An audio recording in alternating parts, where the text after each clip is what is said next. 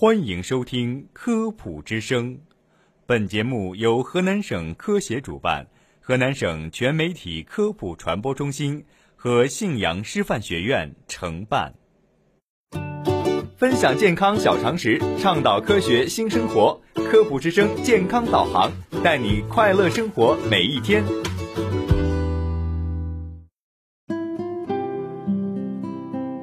我是播音员俊奇，我是雅琪。说到妈妈们最常给宝宝买的零食，酸奶肯定榜上有名。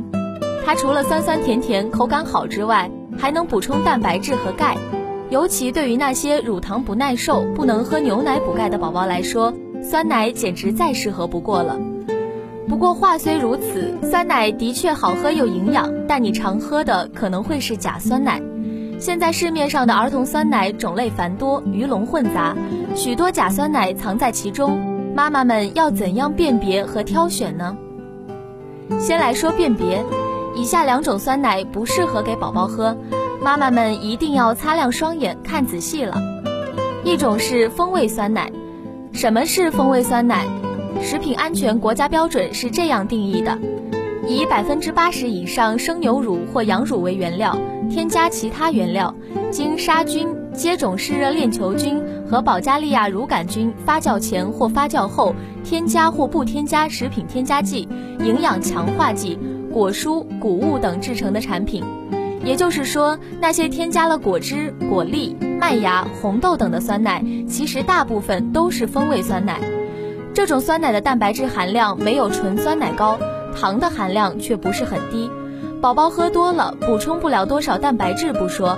还容易引起肥胖、龋齿等问题。另一种就是假酸奶，假酸奶其实就是打着酸奶旗号的饮料。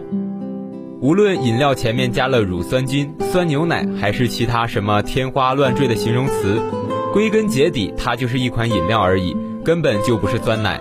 假酸奶里虽然多少有点牛奶，但它的主要成分还是水，里面的钙和蛋白质含量很低。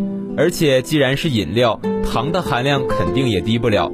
这些假酸奶还不如风味酸奶呢，它们基本上起不到补充钙和蛋白质的作用，还会让宝宝摄入过量的糖，导致蛀牙和发胖。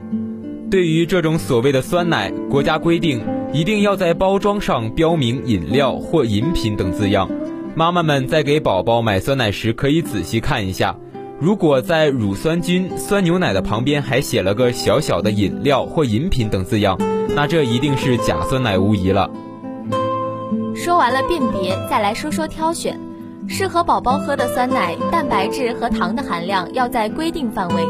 蛋白质含量，GB 一九三零二二零一零食品安全国家标准发酵乳中规定，纯酸奶的蛋白质含量不得低于每一百克二点九克。一般来说，酸奶包装上面都会清楚标明蛋白质的含量，妈妈们一眼就能看明白。酸奶包装上虽然不会明确标出糖的含量，但对于酸奶这种非谷物、非淀粉类的食物而言，里面的碳水化合物就基本相当于糖，而碳水化合物的含量通常包装上都会有。对于宝宝来说，酸奶里糖的含量肯定是越低越好。起码包装上标明的碳水化合物含量要小于每一百克十二克。看到最后，肯定有妈妈要问了：酸奶不是既能补充蛋白质又能补钙吗？怎么不看里面钙的含量？钙含量的高低并不能作为判断酸奶纯正与否的标志，而且很多酸奶并不会标明钙的含量。但是这里有个小窍门可以教给妈妈们：般蛋白质含量高的酸奶。钙的含量也相对较高，所以说给宝宝选酸奶，挑蛋白质含量高、碳水化合物含量低的就肯定没错了。